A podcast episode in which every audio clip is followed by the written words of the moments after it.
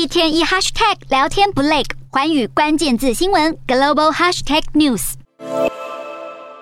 经济崩溃的还有斯里兰卡，因为债务违约问题无法买进石油，而缺少了燃料与能源，让已经崩坏的经济与民生条件现在是更加的艰困。观察人士就认为，国际货币基金可能是斯里兰卡度过此次难关的最后希望。好，目前斯里兰卡只剩下一千一百吨的汽油与七千五百吨的柴油库存，完全是不足以应付一天的需求量。而且短期之内也不会有油轮进港，是加重了民生的压力。专家就分析，斯里兰卡会有今天的局面，很大程度要归于二零一九年的减税措施，还有常年经济政策失误、信用评比被下调，导致举债不易等等。而新冠疫情重创了观光产业，减少了外汇进账，更是压垮经济的最后一根稻草。